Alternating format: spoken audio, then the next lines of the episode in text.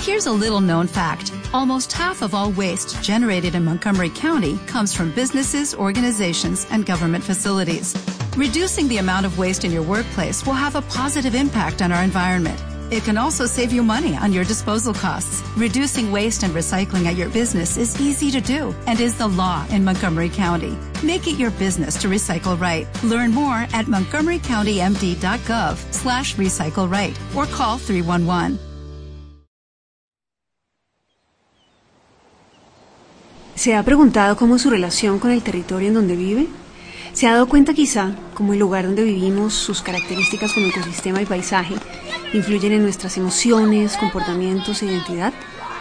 De forma recíproca, los seres humanos también ejercemos influencia en nuestro entorno natural o territorio, transformándolo con nuestras acciones en su composición y funcionamiento para volverlo nuestro hábitat y al obtener recursos y servicios de él. Agua, alimentos, medicinas, purificación de aire y agua, control de la erosión, fertilidad del suelo, disfrute estético y espiritual, entre muchos otros prestados por los ecosistemas. Algunas veces estas transformaciones van en una vía de sostenibilidad, en la que obtenemos recursos sin comprometer la posibilidad de que hacia el futuro estos ecosistemas sigan prestándolos. Otras veces esquilman la tierra y rompen de manera grave un equilibrio que la naturaleza tardó eras en lograr. Las interacciones del ser humano con su territorio las llamamos sistemas socioecológicos o socioecosistemas, concepto que nos recuerda la profunda inmersión, dependencia e impacto de la sociedad con la naturaleza.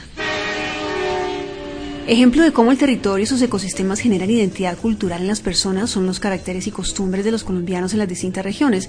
La música, la gastronomía, los temperamentos, la manera de vestir, las expresiones artísticas, los oficios, son permeados y modelados por el frío de la alta montaña andina, la inmensidad del horizonte en los llanos orientales, la cercanía al mar en nuestras costas.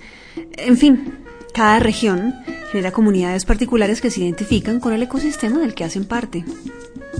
Sebastián Restrepo, investigador del Instituto Humboldt, nos habla de la importancia de entender al ser humano como parte integrante de la naturaleza que la habita y la modifica. La importancia que tienen los sistemas socioecológicos o el enfoque de socioecosistemas para la gestión de la biodiversidad es la posibilidad de presentar visiones de la realidad y del territorio que son más integrales, en las cuales pueden haber elementos de aprendizaje útiles para definir acciones concretas, es decir, pautas que van a permitir garantizar que ese capital natural, que esas condiciones de la naturaleza y de la biodiversidad se mantengan y también otras relacionadas con aspectos del bienestar humano.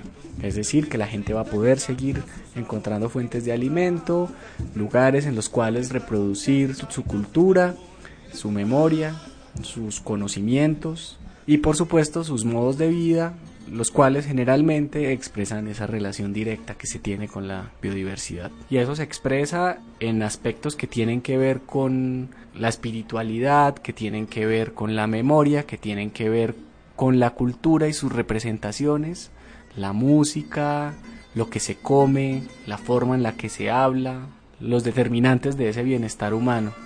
Así finaliza nuestro programa sobre esos ecosistemas, una palabra que nos recuerda a quienes se nos olvida, citadinos o campesinos, de la íntima relación que tenemos con el territorio donde vivimos y la responsabilidad que nos corresponde si queremos seguirlo disfrutando.